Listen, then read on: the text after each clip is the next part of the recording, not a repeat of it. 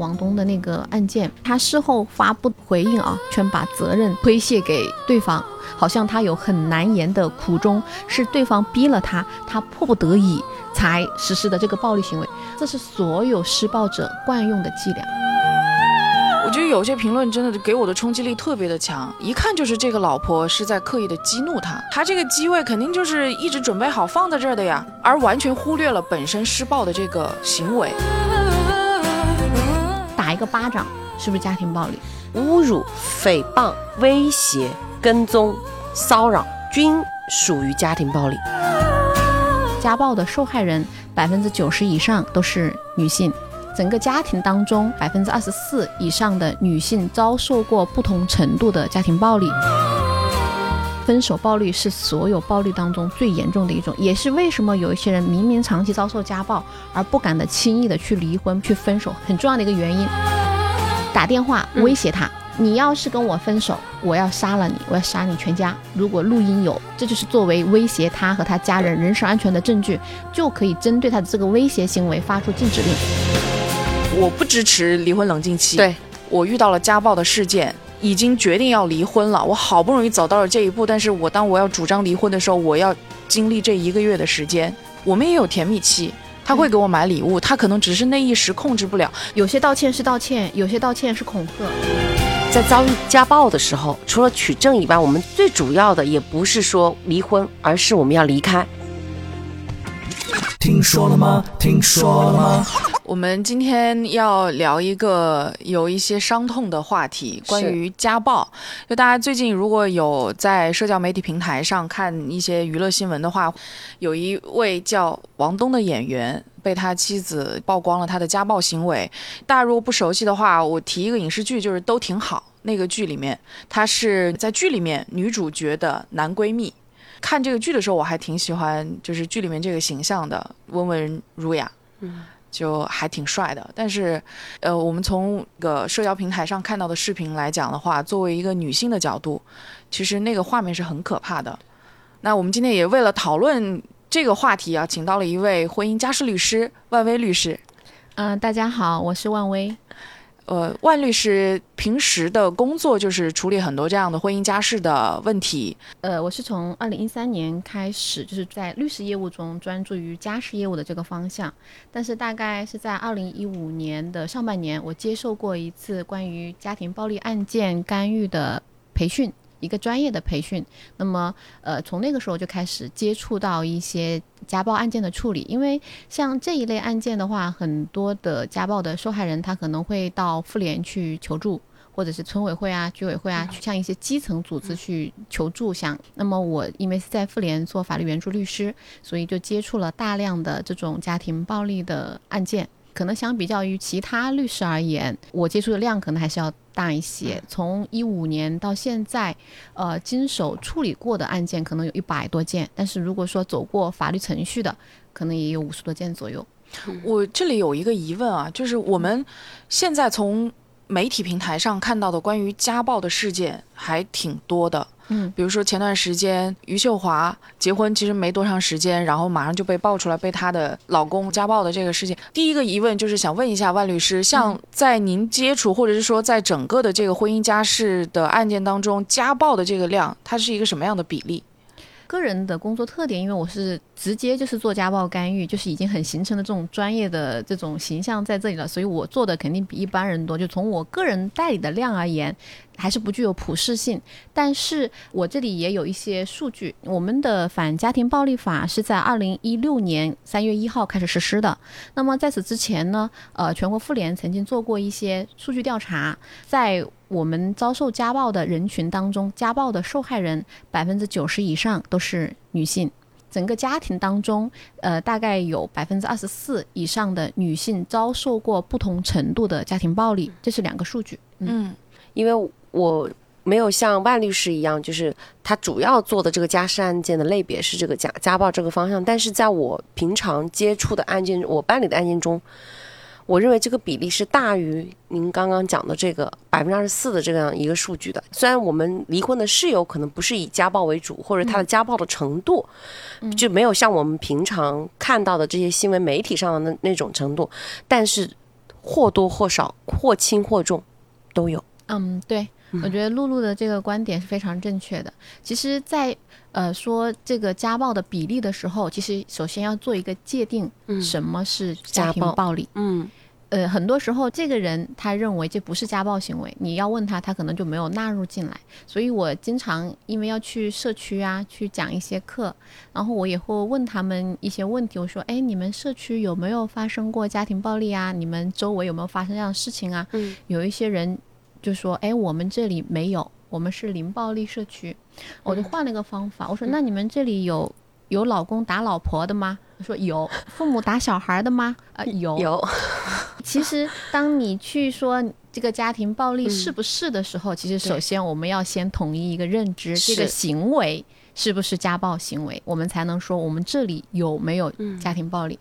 这这个是在我去讲课的时候，每一个讲反家暴法的地方，我都会问的问题，就基本上都是一样的。嗯，可能很多其实是属于家暴的行为，只是日常被我们。忽略掉了，有的时候有意的，有可能是无意的，或者说我们的认知还没有达到这个程度。比如说，经常会有人问，那打一个巴掌是不是家庭暴力？好像打完之后连个痕迹都不会留下，嗯对吧？可是你如果是用反家暴法对于家暴的定义而言，你实施了殴打他人的行为发生在家庭成员之间，那它就是家庭暴力。是并不在乎说这一巴掌有没有造成我有什么样严重的后果，有没有伤情鉴定。对只要有行为，哪怕是第一次，它都是属于家庭暴力行为。没错嗯，不仅是刚刚万律师说的这一些，我们最近的那个最高院不是有出台一个司法解释？关于人身安全保护令的司法解释，对，嗯这个司法解释里面，它是明确了说，动恶以及经常性的侮辱，看到没有，是言语的哦，诽谤、威胁、跟踪、骚扰，嗯，均属于家庭暴力。就并不是说我肢体上的这一种行为，我肉眼可见到的是行为是家庭暴力。其实这个司法解释就非常精准了。呃，关于冷暴力嗯是不是家庭暴力这个事情，它可能有个逻辑。很多人他直接把冷暴力把它等于精神暴力，然后哦认为后精精神暴力力又等属于于家家庭暴暴力的形式之一，嗯所以冷暴力等于是家庭暴力，这个是他的一个逻辑。但是我觉得这个逻辑它有有不太合对适的地方。其实最主要应该是看他的这个暴力对这个受害人，嗯他产生的感受是不是达到了恐惧的程度？露露露说的一个很重要的词嗯语就是恐惧。家暴它之所以会让人就是害怕，其实根本的一个原因就是它区别于我们一般的伤害，就是一般的伤害可能无论是情辱骂的这种情感伤害，还是说这种肢体殴打的这种嗯嗯伤害，它可能就是过去了之后，它并不感觉害怕。嗯但是家庭暴力行为就能够达到控制别人思想和行为的这种家暴行为，它本质的原因是因为它发自内心的恐惧，嗯，因为恐惧而屈服于这个施暴者，而听从于他。控制，刚刚是讲到了这个家暴的类型，我这边也还想求证一个点，就是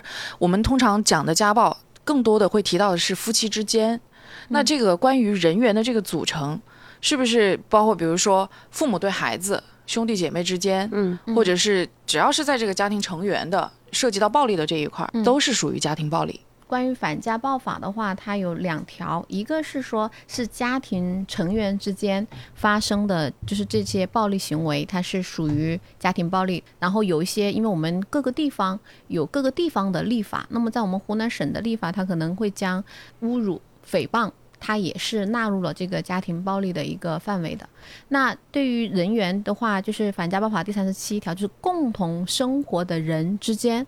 它也是可以适用这个反家庭暴力法。那我们就要理解何为共同生活的人之间。比如恋人，啊，对。比如说，我们是情侣关系，但是我们有共同居住，就同居的情侣关系。那么，虽然它不是婚姻关系，但它因为有共同生活在里面，所以它是可以去比照适用反家庭暴力法的。另外一个，我们常说的离婚不离家。因为离婚是一种选择，对不对？但是有人因为孩子、因因为为财产的问题，或者是因为被威胁，嗯而导致呃虽然离了婚，但是他还是生活在一起。那么这种嗯离婚不离家的人之间发生的这种行为，它同样是要适用于反家暴法。那像啊、内蒙古的地方立法中就会提到，就是分手的前配偶，就是不管你有没有居住在一起，嗯并不以离婚不离家为前提条件，你只要是分手了，就是只要是离婚了，是前配偶，但是依然反复去纠缠、去骚扰、辱骂、打砸的，它同样是家庭暴力，一样的适用反家庭暴力法。所以，我们对于家庭暴力的定义，对于家庭成员的定义和对于共同生活人的定义，对于反家暴法的适用范围，其实我们是不断的在。根据实际的情情况来嗯进行调整，它会越来越趋于人性化，越来越趋于去保护家暴中间的一个受害人。因为反家暴法它有一个很重要的一个举措，叫做人身安全保护令制度。嗯，做这个人身保护令的话，是通过法院下达这个人身安全保护裁定的。那么它的作用就在于预防家暴的发生，它有禁止令，就禁止殴打、禁止跟踪、骚扰、辱骂、禁止威胁，嗯甚至可以强制要求这个施暴者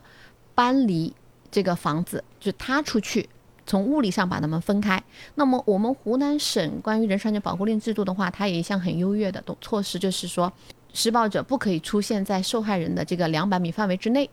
那么，这个两百米，我们不可能说我们拿尺去量，就是你目光所及的范围之内。那法院的裁定，它就会表现出就是四条街道。围起来的区域范围，那么这一些，比如说是受害人他是学生的，那么就是他学校和他生活的这个经常活动场所的呃四条街道的范围之内，就是这个施暴人他连靠近走进这个区域都是不可以的。所以，它对于家庭暴力的预防其实是有非常好的一个作用。这就是为什么我们不断的在去调整这个反家暴法的适用范围的一个原因，就是希望这些好的举措能够帮助到真正的这个受害人。就刚刚万律师在讲到说，申请保护令之后两百米，就是你可视范围之内，嗯施暴者是不能出现的。这个画面我已经有了，就是那种紧迫感。嗯但是对于被施暴者来讲，我申请这个保护令，它会有没有难度呢？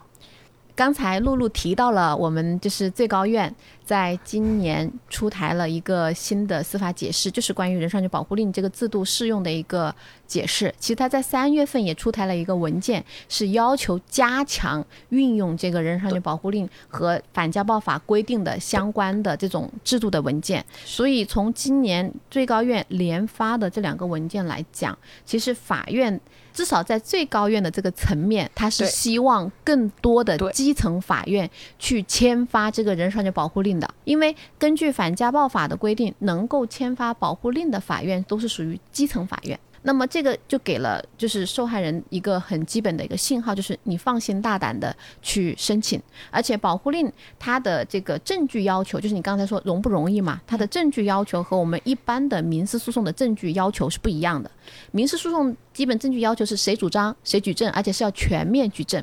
而对于保护令，它的签发条件是两个，一个是就是说家暴已经发生，第二一个是面临家暴发生的现实危险。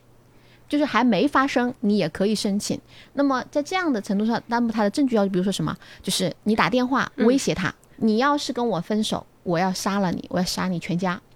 那么如果录音有，那么这就是作为威胁他和他家人人身安全的证据，那么家暴就有发生的可能性。那我就可以针对他的这个威胁行为发出禁止令，然后或者是说他有发那种短信、微信短，信的威胁，甚至发一些恐怖视频。那我处理的案件当中，他就有拍一把刀，然后发到你的微信上面，或者发到你的家族群里面，嗯嗯去威胁你。如果你不满足我的某个愿望，这就是我要采取的行为。嗯，他就会让你去感到恐惧和害怕，对，而屈服于他的一个条件。那像这样，我把这个聊天记录截屏，我也是可以作为我申请保护令的证据的。所以，呃，申请保护令的证据的要求是，只要让这个法官、这个承办人确信家暴发生过，或者有可能会再次发生，他就可以签发这个人身安全保护令，嗯，这个跟平时对于民事案件的这个举证的区别还是非常大。挺大的。对嗯对，嗯刚刚我们讲到的这些，勾起我一个回忆啊，就之前六六律师一直在说，因为他接触到这种离婚案件，嗯我们之前有聊过一次关于离婚冷静期这个事儿。嗯当时我记得六六的主张就是我不支持离婚冷静期。。对对对，就我就有想到说，当一个人他在婚姻关系当中，我遇到了家暴的事件，已经决定要离婚了，我好不容易走到了这一步，但是我当我要主张离婚的时候，我要经历这一个月的时间，就这一个月的时间，对，其实对于他来说，可能、有没有可能就是一种煎熬？会，这个是民法典实施之后的一个规定。在民法典实施之前呢，其实我们是有对于立法有多轮的征求意见的。其实当时针对这一条，我也给过我的这个。立法的一个建议，我认为就是不能一刀切，因为他这个离婚冷静期目前是仅仅仅是针对于通过民政局去登记离婚的案件嘛。我当时给的建议说，我还是要有所区别。如果确实，嗯，有这个家庭暴力、有虐待、人身安全顾虑的这个案件，就还是不应该适用冷静期。但是最后呢，呃，这一条并没有被采纳，然后全国人大法工委他也给了一个解释，嗯他给了一个回复，他的意思是说，在中国的离婚方式有两种。除了在民政协议登记离婚以外，还可以通过法院诉讼离婚。就是民政登记处理的是这一类，就可能就双方无争议，给一个冷静期，是为了让双方更谨慎的去对待婚姻问题。那对于这种如果确实有家暴比较危险的，就是你可以通过法院诉讼去解决，它并不是说这是你离婚的唯一通道。你还是可以通过诉讼去解决的，而且因为通常涉及到家暴的认定的问题会更复杂，可能其实民政部门它也嗯辨别和判断不了，它也嗯处理不了，所以人大法工委最后的建议就是说，我们可以通过呃诉讼来解决涉及家暴的离婚案件问题。关于这样的一个规定，好像是从我们的逻辑或者理论上是好像给了一个这样的通道，或者因为不能辨别，但实际上他不能辨别，不代表说要他来做裁判官。首先，我们有两个可能性是可以拿到东西给到民政局的，比如说公安机关，他可以开出那个告诫令，你就凭告诫令是不是就可以把这个、就不用你来判断，因为公安机关本来就可以开出告诫令对于家暴的人，那么告诫令就是一个很好的凭证，你是不是对于民政局有这个不要有冷静期了，你们两个人想好了，是不是就可以过来？这是第一种。第二种，刚刚讲的人身安全保护令，就是法院开具的这个，它其实可以在诉前开的。嗯，也就是说，我不一定要启动到一个诉讼的程序，因为我最终只要我们两个人都同意离婚嘛。因为我为什么要诉讼？是有一方要离婚，另一方不离。但是你看到没有，离婚冷静期是什么？其实两个人第一次去民政局是同意离婚的哦。嗯，只是说你现在不能离哦，要等一个月哦。但这个时候如果出现了一些行为，然后我们拿到了这个保护令之类的或者告诫令这样的证据，你民政局就可以做。嗯，我真的觉得在实践操作中，这种方式比让所有的人一刀切的方式要来的更加就是符合我们现在的实际情况。当然，我这个是站在我的一个角度，因为我没有从社会的角度，可能只是从我的当事人委托人的角度去想，哎，如果怎么让我熬过这种很难熬，然后他又反反复复，而且甚至于在这个过程中不断的又在威胁我，明明好不容易可以趁他原谅，或者是趁他有对我的愧疚。松懈了，同意了，对赶紧去把这个离婚手续办了，就解脱了，没错，吗？那个悔恨和他的那个后悔，他有时候转瞬即逝，对。真是这样。关于这个离婚冷静期，我当时的想法其实也是跟露露的想法是一样的，就是说，呃，让一个施暴者突然良心发现同意离婚是很难的事情，所以要我们要抓住个机会，对赶紧把婚离了，对不对？是。但是我想说的，从另外一个角度来讲嗯这个问题啊，它也有一个不好的影响是什么呢？就是他反悔也会很快。很有可能确实通过民政部门，我迅速的把这个婚离了，把法律关系解除了。但他如果一旦反悔，那么他会做什么样的事情？他会回过头来纠缠。离婚并不能解决嗯，家暴本身，你明白吗？我很多严重的家暴行为都是发生在分手的时候，诉讼离婚，开完庭出来，在法院门口妻子的都会有，对吧？在民政局去登记离婚的时候，在等待的过程中间，妻子的也有。所以，其实从我做家暴的这个预防和治理的角度上来讲说，离婚它只是说从法律关系上解除了这两个人的牵连，但是对于家暴本身的解决，它起的作用也是有限的。我们更多的是要看到这个暴力本身是需要干预的，他的这个错误行为是要公权力部门去进行一个评价的。对，你说的对，对吧？嗯，这个问题他离婚确实解决不了家暴的问题，嗯，这个是肯定是要多个部门相关的很多的人来共同努力的结果。对，我还是会坚持那个点，是因为 那这个事情跟我们要不要解决，我至少走了一步了，对，离婚。当然可以，就是这个观点其实是可以继续坚持，就是嗯包括甚至因为我们的法律它也是不断的在改变的。如果有足够多的事实和证据摆在这里，证明我们的法律需要修改，那么对它就会往这个方向去。而我刚才讲的就是说，从家暴治理本身的角度上来讲，对，其实分手暴力是所有暴力当中最严重的一种，也是为什么有一些人明明长期遭受家暴，而不敢的轻易的去离婚，不敢轻易去分手，很重要的一个原因。我跟他在一起，我遭受的暴力是这样子的，当我跟他分开的时候，我可能付出的是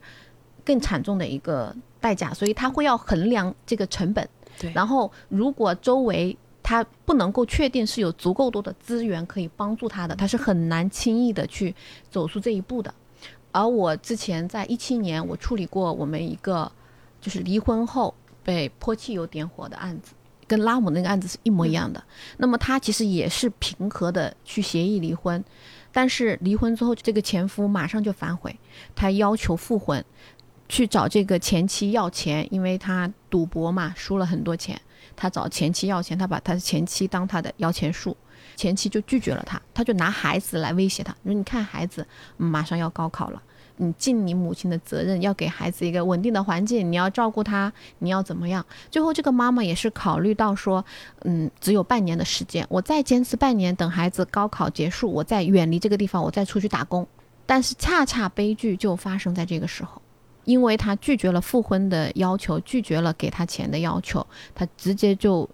买了这种汽油泼上去，直接点火，造成了非常严重的一个伤害。当然，这个案子我想说，他这个前夫被判了无期，嗯嗯，然后民事判决赔偿一百多万。就从法律上来讲，这是一个正义的结果。可是从受害人来讲，他身上的创伤是我们无法用弥合的。无法弥补的一个东西，所以我们在处理家暴的案件的时候，离婚是我们的其中的一个路径，但它不仅仅止于此。我们对家暴本身要干预，对要对他的负面行为去进行一个评价，让法律去制裁他，让他。不敢再对这个受害人去采取任何这种过激的行为，我们再把离婚这件事情平平和和的解决掉，这才是一个安全的一个路径。对，那我觉得这里大家可能会有一个比较关心的问题，就是嗯。刚刚也提到可以诉讼离婚嘛，嗯。那诉讼离婚就涉及到证据的问题，嗯。我怎么来固定这个证据呢？最开始我们提到的最近发酵的这个事件，就是王东的这个家暴案。嗯嗯我们从视频上能够看得到，它是有一个机位的，一个固定机位，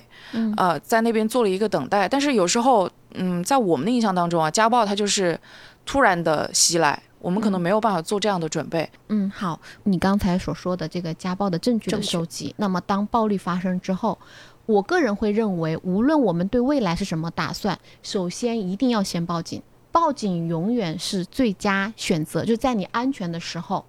是最佳的选择。如果当时不具备报警的条件，那么也要等到具备条件，比如说放松警惕，他把手机给你的时候，或者与给你一点点自由，你可以离开他的视线范围之后，找人帮你报警都可以。报警是帮我们留下证据最好的方式之一，这是一个。第二一个，要相信我们公安现在的这种素质。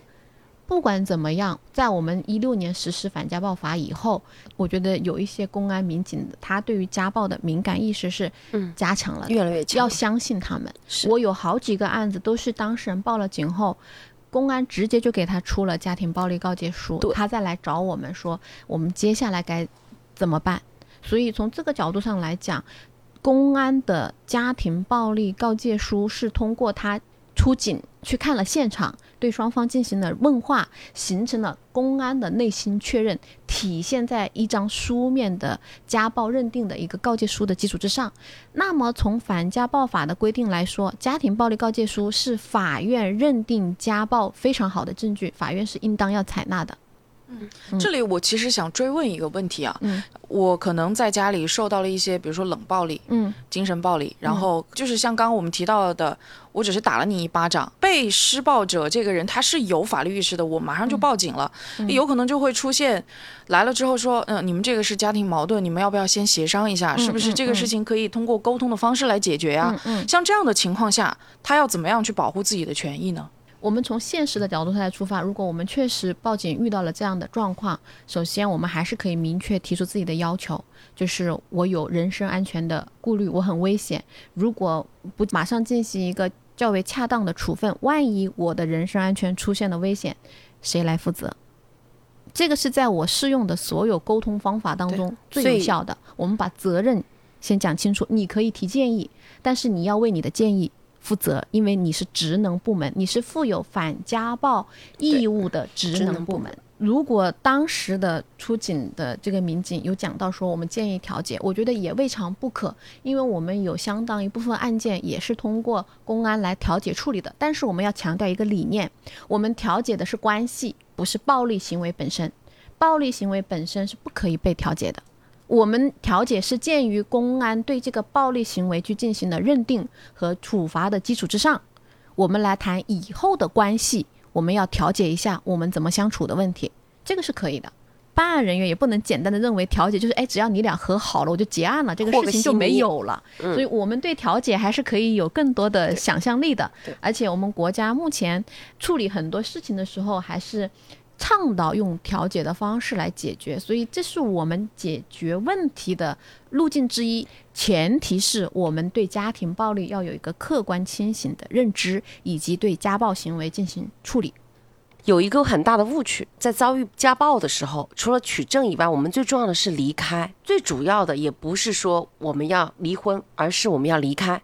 因为没有离不了的婚，你要信这一点。对你来说，一定要知道的是，你离开是为了改变自己的状态，而不是改变他。我们的误区或者我们想要征服的一件事情，就是我们想改变别人。施暴者是不可以被改变的。就刚刚听范律师讲的这么多事情，所以对我们来说，我们遇到这种事情，及时止损吧，离开。然后，如果能够可以的话，我们应该是在财务制度，在我们自己的内心的强大方面，让自己变得更加优秀，让我们成为那一个更加就是能够主宰自己命运的人，而不是说我要依赖于他对我的好来去继续生活的人。站在女性的角度来讲啊，就还有一种恐惧感，是一种重复施暴或者连续施暴。比如说像刚我们提到说报警了之后，警察来了。可能就会进一步的激怒了这个施暴者，可能他在当着警察的面，我会说哦，好的好的，我不会了，不会再这样了。但是门一关上，他会更加重他这个施暴行为。像这样的情况，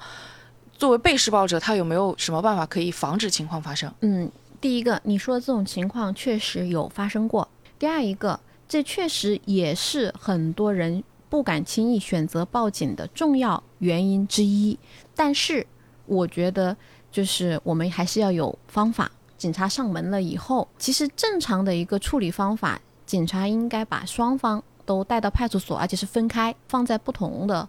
房间进行问话，对他是不是家暴来进行调查取证嘛，要有一个认定嘛。如果说这个受害人本身身上有伤，你还要就医的问题。还有另外一个就是说，如果确实涉及到要等到第二天伤情诊断的结果出来，我们再决定后续怎么处理。它总是办案过程，它有个时间嘛。那么通常一种做法，有些公安他会提议，就是说要求这个男方你自己去住酒店，或者你去住哪里，房子只能由这个被打的人住，他会从物理上把它隔离开来。然后另外一种的话，就是呃，我们有些地方就是会提供庇护。就是从反家暴法的规定来讲，它是要求民政部门为受害人去建立一个庇护场所，提供一个免费的可以吃、可以住、可以提供心理咨询、提供法律援助的一个地方。但是目前这种建设的条件，我我现实点来讲啊，挂牌的有做到的不多。然后呢，我们长沙呢探索过去建立一个隐形庇护所，由政府运营，但是它是隐形庇护所，有点像影视剧里面的安全屋。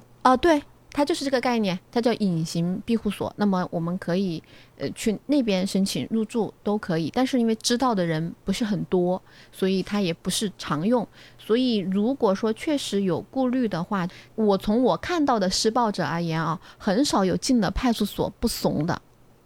就是我们还是要相信我们国家的力量和公安的力量，所以我一直会强调说，不管未来的打算是什么，要先选择报警。第二一个，报警之后，如果确实觉得当时公安的处置让你没有安全感，我们其实可以提建议，要么就是让男方住外面，我住家，要么就是我要另外找一个安全的住所，包括我们在派出所等待问话的期间，都不要把这两个人放在同一个房间。如果你觉得不舒服，其实你是完全可以提要求的。很多受害人他是因为没有相关的处理经验，包括很人进了派出所，其实都会害怕，他不敢提要求。但是这个时候我们是要敢于提要求。我会觉得你要走出一个家暴的环境，要远离一个家暴的人，你要进行反复的自我训练，甚至模拟报警，模拟跟警察沟通，模拟跟施暴者沟通。我们在我们处理的家暴案件当中，我们通常都会跟受害人做一些交流，教会他一些识别危险的方法，就是随时都准备好一个包，有衣服，有银行卡，就是有身份证。当一旦确实到达这种危险程度的时候，我能拿着这些东西马上离开，先到一个安全的环境。如果是正在发生的过程当中，如果是在户外的话，我要尽量的观察附近哪些地方是有摄像头的，我要尽量往有摄像头的地方走。包括你像王东的那个案子当中，他视频是如何拍摄到的？我觉得好像说是家里的一个摄像头吧，无论是本身有的监控的摄像头，还是说呃谁提前放置好的手机，本身它能够被预计到，能够被拍下来，就证明在以往这种事情就很规律的发生过。如果这个暴力它不是以往很规律的发生过，谁能够预计得到？我打开手机摆在那里，我就能拍下这一节，对不对？嗯。所以从这个角度上来讲的话，其实家暴的受害人他因为长期受暴，他其实对于家暴的发生他是有一定的感知能力的。而且我们回到王东的那个案件，对于他事后发布的那个回应啊，我觉得他完全把责任推卸给对方。认为自己好像很无辜，他是受害人一样，好像他有很难言的苦衷，是对方逼了他，他迫不得已才实施的这个暴力行为，对不对？我跟你讲，这是所有施暴者惯用的伎俩。所有打过人的人，很少会有人直接说“我就是想打他”，一定会为自己的暴力行为去找理由。最大的一个理由就是对方有过错，错的都是对方，我是被迫的，我是无奈的，我是一时情绪的失控。但是。我们回归到一个角度上来讲，我经常会举一个例子。你觉得日常在工作和生活中最让我们可能会抓狂的是谁？可能是领导。经常批判你工作不好的、PUA 你的人可能是领导。但是当领导说你不好的时候、批评你的时候，你敢打领导吗？你不敢，为什么？因为你会衡量成本。我打了领导，我就没有这份工作。但是为什么同样的情况下，我敢打老婆呢？因为打老婆没有成本，我可以解释，我可以狡辩，我可以说不是我的错，是这个老婆太烦人了，她话太多了，她衣服没洗干净，她孩子没带好。这里就有一个嗯。受害者有罪论了。对。就呃，刚刚也提到，我们又提到王东的这个案子，其实我当时翻了一下下面的评论，我觉得有些评论真的给我的冲击力特别的强。嗯。他当时的话语是说，呃，一看就是这个老婆是在刻意的激怒他，一定是这样的。嗯。很多类似于一定、肯定、绝对这样的词语，嗯。包括说他这个机位肯定就是一直准备好放在这儿的呀，嗯。他就是要拍下这个画面，嗯嗯。而完全忽略了本身施暴的这个行为，嗯。而且呃很多时候，大家所谓的说他一定是做了什么样的事情而激怒了别人，嗯。反而把他的那个无力感削弱了、忽略了。所以，像在家暴的这个事件当中，其实大家、呃，一个是我我的疑问啊，嗯为什么大家会忽略他的一个弱势的这个形象？我我只能讲，就是，呃，施暴者其实，呃，都是很聪明的人。无论是这个施暴者，他是一个就是特别善于言辞、特别能说的，或者是说他是一个木讷的、不善于表达的人。首先一点，他都是一个比较聪明的人，嗯，他会去计算。计算我的这个暴力行为的成本是什么？那么所有计算过后的行为，那都是一种选择。嗯，我们要看到它的本质是什么？是我选择施暴。为什么我敢施暴？那么他内心一定有一个坚定的信念，就是我可以打这个人。这个人我是可以打的。只有有这种信念的人才会说我情绪失控，因为一个情绪失控的人，他情绪也可以不失控。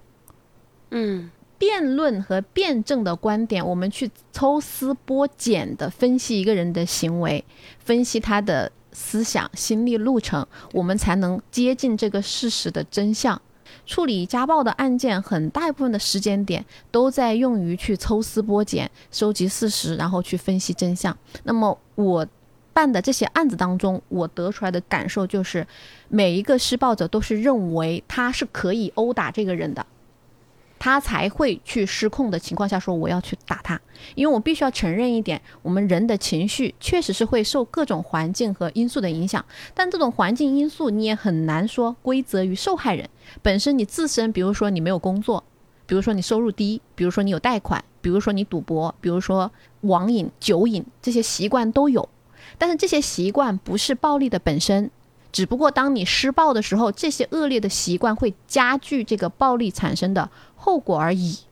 所以在这里面的话，我觉得还是要做一个区别。我我之前处理过一个案子，他有九次报警记录，每一次都是约束到酒醒之后就把人放了。为什么呢？因为他就说：“哎呀，我喝多了，喝醉了。”然后最后一次是呃我去介入的，我我们就做了一个探讨。我说：“你们都喝过酒吗？喝醉过吗？”我说，一个真正喝醉酒的人，他连走路都有问题，他是怎么精准的找到这个被打的人？怎么精准的去打到他的？当他还能精准的找到这个人去实施精准的殴打行为的时候，那是他喝醉了还是没有喝醉？对，或者说他故意的对，这种，要么就是借酒壮胆，要么就是喝了酒助了个兴。对，而绝对不是说因为喝了酒，所以我行为失控、言行失控，这绝对是假的。刚刚在讲嗯。前面的这一个行为，没有讲这个酒醉的时候，嗯。你说是他是聪明人，他其实是有选择的行为。我当时脑海里面就出现了一个，就是我们为什么国家在刑法中间对于醉驾这个行为要科以刑事责任，就是因为你选择饮酒就是你的选择，对这是第一点。饮酒之后又选择了开车，对，其实都是你主动而为之的。对虽然你是过失行为导致了别人，比如说被伤害了，但是你这个行为本身就是一个有过错的，就是一个犯罪的行为。对所以家暴如果它本身。不管你什么原因，我不管你呃这个受害人怎么样怎么样，其实本身只要你做了这样的一个行为，你就是一个你自己有目的性的选择性的行为，对对非常的罪恶。对，就是自己犯了错，还要对还要推卸责任对，到别人身上，推卸到其他事件上面。然后关于这个视频呢，我还很深刻的印象，它里面讲了两句话，他直接跳过去掐了他的脖子去摇晃的，还说了一句话：“你是想死吗？要死我们一起死。”这这是非常典型的施暴者的语言，就是这是拿生命在威胁别人，而且我们从我们做家暴干预的角度上来说，扼颈就掐脖子，扼颈行为是我们的高危行为。我们通常在评定，就是说用我们的量表去评定低危、中危、高危的时候，但凡有扼颈行为的，是视为高危案件来处理，因为扼颈八秒钟是可以让你丧失意识的，它是有生命危险的。所以在我们处理一些案件的时候，你比如说有拿枕头闷使你不能呼吸的行为，把头摁到水里面有你不能呼吸的行为，或者是说有推下楼。可燃的那种液体，还有那种毁容的那种液体去泼洒的时候，这些都是属于典型的高危案件。只要有出现这样的行为，我们都是视为高危案件的。而且我之前跟大家讲的那个泼汽油点火的那个案子，其实他在实施泼汽油点火之前，他先去威胁了他，他是拿瓶子装了一杯水泼了他，跟他说：“我这次泼的是水，我下次泼的就是汽油。”当时这个行为被大家都忽略掉了，他觉得你泼的是个水而已嘛，你只不过是威胁了他一下，他又没有真的实施，我们怎么能够对他进行处分呢？但事实上，在家暴案件中，威胁之后再实施他的可能性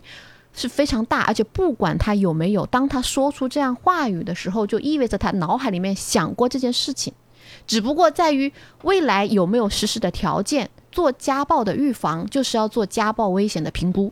评估了危险之后，我们才能分级别的去预防它。如果是有达到了高危的指征，我们是要提高对这个案件的处理的标准的。那哪怕是威胁，它也是一个值得我们警惕的一个因素。所以我在想，如果当时当他泼出那杯水，说出这句话，我们马上能够对这个人进行处理的时候，你要知道，在治安管理处罚法当中，威胁别人也是要受治安处罚的，他也是一样可以对他进行治安处罚的。如果当时就对他这个行为进行遏制，对他进行一个评价，对他进行行政拘留，那是不是他后面再实施泼汽油这个行为的可能性又要低很多呢？对不对？不要忽略掉施暴者说的每一句话，尤其是他这种威胁恐吓的话。我们外人听这句话没有太大的感受，是因为跟他生活在一起的人不是我们。可是对于被威胁这个人而言，他是生活在他边上的枕边人。他被威胁之后，然后这个威胁实现的可能性比我们要大很多，他会恐惧，这种恐惧就构成了我们对于家庭暴力中的这种精神暴力的一个认定了。万律师刚刚讲到这里的时候，我想到我曾经最近距离的接触到家暴的受害者的那种无助感，嗯当然肯定是没有他那么深刻的。呃，当时就是在我们的线索库里面，有人打电话来说，我经历了长时间的家暴。他前面的那段时间是忍受了，他觉得他会改，然后他也尝试了报警，但是永远是杳无音讯。他实在是没有办法了，他说他想借助媒体的力量，有没有可能我把这件事情曝光？但是最后的结果是，这个线索石沉大海，就是直接从我们线索库里面消失了。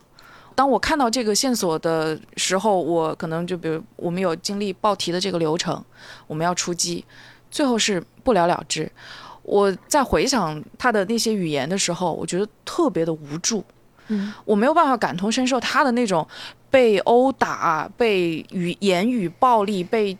关在家里面的那种感觉。但是我当下我只是觉得我帮不了他，我竭尽了我一切的可能。我也是当时的那种状况下，我没有办法去采取其他的措施了，因为他说他已经报过警了，他已经走了很多很多的方法，他也求助了他身边的亲朋好友。我也在思考说，有多少人长时间的跟他一样以年为单位的经历这样的家暴，但是脱离不了这样的环境，这是一个常态吗？嗯，对。对于这种长期遭受家暴的人而言，就是他很难离开，也是有这样的一个原因在里面的，就是他抓不到救生圈。其实，如果说当时这个案件他是到妇联去求助，或者说直接找到像我们这种能够专业去干预家暴案件的人，那么其实我们能够提供非常有效的帮助，是可以帮到他的。其实是可以有很多的方法的，比如说关注社会上关于家暴案件的一些处理，哪些部门发言了，哪些人出头了。湖南有这种专门做这种家暴干预的公益机构，对不对？这些都是可以给他提供有效帮助的。就他可能会想到通过媒体曝光是在他的认知范围之内。如果媒体在他的宣传当中加大反家暴宣传，加大可以提供家暴干预的机构和人的宣传，那么对他其实是否更为有效？这是一个。第二一个，呃，我曾经呃处理的一些案件，有一些人他是有智慧的，他知道他可能短时间很难摆脱，那么我们就要做长期的一个安排。呃，我分享一个我的这个当事人，一个咨询的当事人他的经验。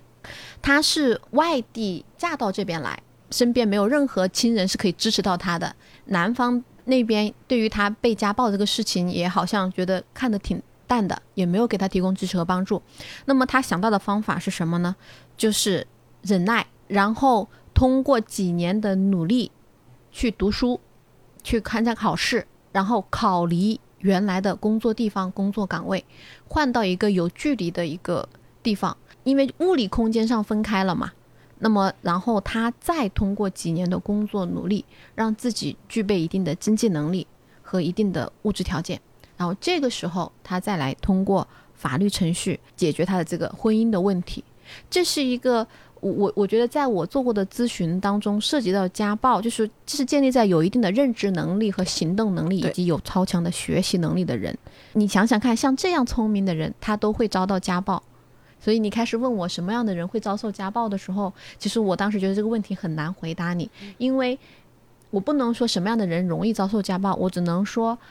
施暴者有他的选择，他在结识你的时候，他本身不会暴露他这一点，但是一旦得手之后，他就会逐渐展现他的这一点出来。所以像刚才那个案子，可能在他们结婚的时候，这个人不是这样子的。但是结婚之后，当她生育之后，当她处于弱势的时候，丈夫就体现出了这种暴力的思想和暴力的一个行为。那么她作为一个知识女性，一个有智慧的女性，她要离开这个泥沼，她也不能贸然的去离婚，因为她外地嫁过来是没有人能够帮到她。万一她有生命危险呢？她会想很多啊。所以她通过这种读书。考试、换工作、异地的这种方法，逐渐、逐渐、逐渐，在培养自身能力的时候，远离这个施暴者。最终，当他具备一定能力的时候，他就可以彻底的运用法律手段去解决这个问题。对，所以我觉得，在我们提供这种家庭暴力的帮助的过程当中，我们不设目标，不是说我一定要帮你。马上就让你离开他，马上就要你离婚，这个是一个理想化的一个状态。我们给到的就是我给你信心，给你支持，告诉你哪条法律支持你，什保护令可以保护你，告诫书可以去遏制对方的暴力行为。但是他不可能短时间马上就离开那个环境，他有孩子，有家庭，有有财产都在那里的，他不可能孑然一身就这样离开。他孑然一身离开的后果，最大的后果你知道是什么吗？因为活不下去而又回去。所以，我们从来都不倡导说，在涉家暴的离婚案件当中净身出户，就是为了用财产换一个自由，那换不回来自由。很多就是因为这样出来之后生存不下去，反而又选择回去。这其实也是施暴者的一种手段，通过剥夺你的财产，剥夺你对子女监护的权利，让你一无所有，让你知道，你看离开我，你就是活不了，你还是要回来找我的，进一步加深对他的控制。所以施暴者很聪明，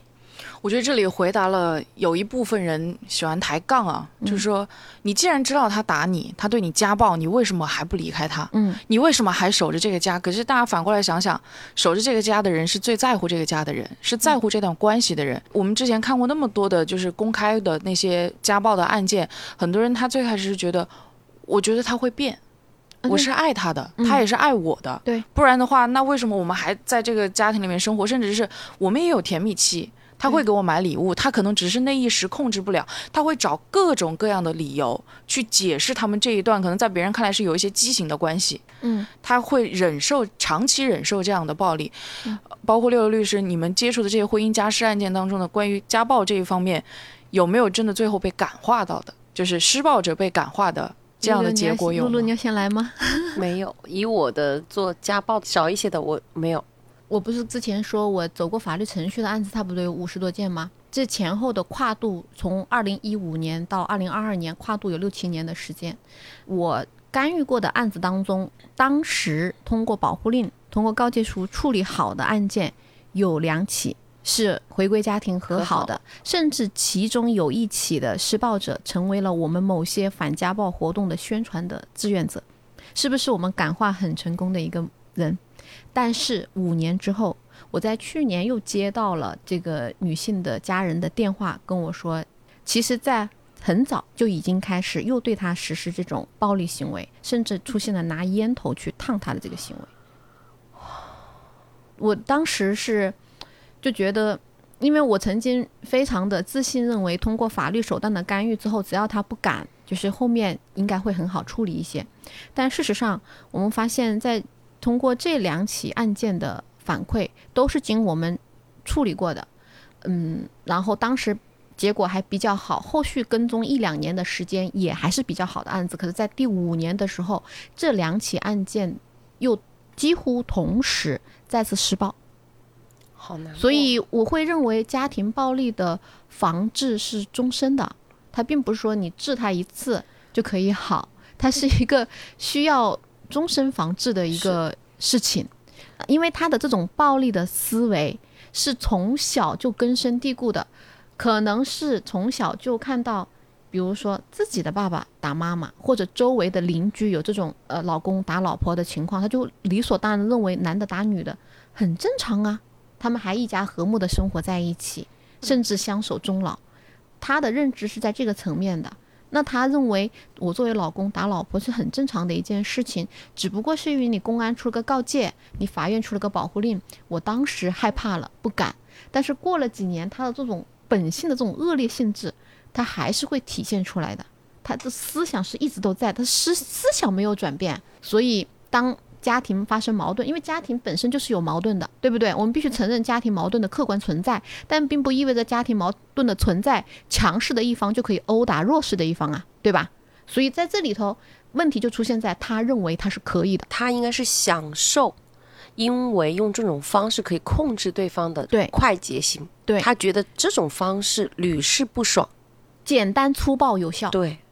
这是实施暴力的最直观的东西，就是简单粗暴有效。这个被打的人会马上听他的话，就像父母打小孩一样。那孩子不乖，父母打小孩通常都会找个理由，学习成绩不好，打一下就好了不听话对。打完之后马上就乖了，就听话了，作业写得快了。为什么？简单粗暴有效啊，基于暴力的恐怖啊，嗯，对不对？那长久的危害性是什么呢？你在家里打孩子，孩子就在学校里欺负别的孩子。是他也觉得这种方式能对呀、制别人。就是强对弱嘛，强者对弱者就是可以用暴力来解决问题的。对，我们就想说家庭暴力的代际传承就是这样子的嘛。我从家庭暴力演变成校园暴力，从校园暴力发展到社会暴力，对，这是一个严密的一个暴力的逻辑。所以，我们反对家庭暴力，不仅仅是反对家庭之间的暴力，我们反对的是暴力本身。受害人再来找你、嗯说我被家暴的情况下，你会劝他分手吗？我们做家暴干预啊，我初期可能会这样去做，因为你要知道我们的经验是逐渐累积的，就是嗯、初期的话可能就会觉得，就是为什么不离婚呢？就是为什么不离开呢？就会有这样的想法。但是当你接的案子越来越多，当你越来越多的去了解他的困难之处，理解他的时候，我们是不会轻易的去问出这个问题的。我在做家暴干预当中，我总结了三问三不问。三不问，就第一不问他为什么打你，第二不问你有什么证据，第三不问为什么不离婚不离开。为什么会有这样的三不问啊？第一个，当你问他为什么打你的时候，其实你是在责备这个受害人，就是你是不是做错了什么事情，他才会动手打你。这是一个非常不友善、不友好的一个了解情况的方式，但是这个却是百分之九十以上的人下意识的问出的第一个问题。好，第二一个不问他有什么证据，就是意味着就是说你要有证据我才能帮你，你没证据我帮不了你。为什么呢？是因为你自己没能力搞到证据，那你就剥夺了他求助的这种希望。第三一个就是说不问他为什么不离婚不离开，因为嗯，我觉得离婚是一个私人的问题，离婚和离开都是私人的问题。对于他而言，我们对婚姻都是有美好的向往的呀。我们当初就是基于爱情，基于对婚姻的美好期待才生活在一起的。但是如果说因因为遭受到了这样的暴力行为，我马上就要想到离婚，那是不是这个婚姻本身也不是我们所想象中的婚姻和期待的婚姻？那是他私人的问题。他目前来讲，他要解决的问题是什么呢？是我能不能不被家暴？是这个人能不能不再施暴？这是他的需求。而且从我们社会性别的结构来讲，哪怕我们女性获得了工作的权利，同工同酬，我们可以去外面发展一片天地。但是在男女双方都有工作的时候，我们通常还是要求女性要牺牲一点点工作，不要那么有事业心，要把你的精力放在家庭，要照顾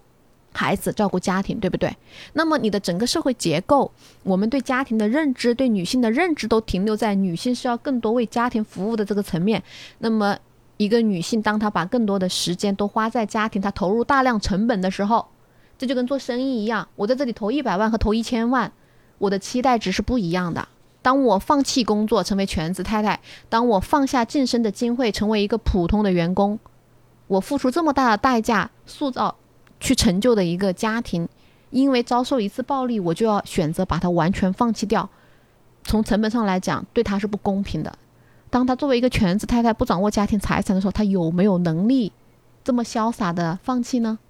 放弃也是要有能力的呀，她没有能力。所以，当我们去问出这样的问题的时候，本身就没有尊重她作为女性在家庭和在社会的价值。所以，一个比较友善和友好的问话的方式是：当时发生了什么？能不能讲一下事发的经过？这个是一个陈述陈述的一个句子，是我想知道你身上发生的事情，来期待我们能不能帮到你。这是非常友好的问话的方式，而不是质问他为什么打你。就更多的是专注在暴力这件事的本身。对，我觉得从言语上，其实也是在保护当事人，让他知道你被看到了，你被知道了，你这件事情我们了解到了。对，而我们现在要针对的就是解决这件事情。对，甚至是说我们是不是能够尽快的让你从这个暴力、从恐惧的这个生理、心理的状态中抽离出来。每年的幺幺二五是我们的国际反暴力日，那在国内我们通知为称之为国际反家庭暴力日。那么，为什么要设定这样的一个节日来专门要提醒我们要反对针对女性的暴力？就是因为它是一个全球化的一个一个问题啊，这放到哪里都是如此。从福伯娃的书来讲，女性作为第二性，嗯，对不对？你你的你的很多的成长、你的发展都是受到这个性别因素的一个。影响的，从从我们的法律规定来讲，我们是男女平等，这是法律的规定，是赋法律赋予女性的权利。可是从我们现实的社会发展来讲，我们要逐步走向更加文明的一个程度的话，我我觉得，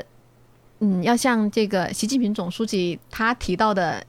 一句话，就是在。拉姆案是二零二零年九月份发生的嘛？然后，呃，总书记是在十月一号发表的讲话，要将保护妇女的权益上升为国家意志。我觉得，我无论是从法律立法的角度，还是说我们国家政府从上至下的一个态度，我们对于妇女权益的维护和保障是越来越明确的，或者说对于女性和对于儿童的这种。特殊的这种保护也是平衡一个国家、一个社会文明程度很重要的一个标准。刚刚我们今天的这个话题中间谈到了，我觉得比较感兴趣的一个点，就是关于精神暴力的这个点。我们下一期再邀请万律师过来，我们就精神暴力的这样的一个主题，我们再详细的来聊一期。那我们下期接着聊。欢迎到苹果 Podcast、小宇宙、喜马拉雅、芒果动听、未来汽车 New Radio、网易云音乐、荔枝播客、蜻蜓 FM、云听，搜索节目名称“听说了吗”，收听节目的完整内容。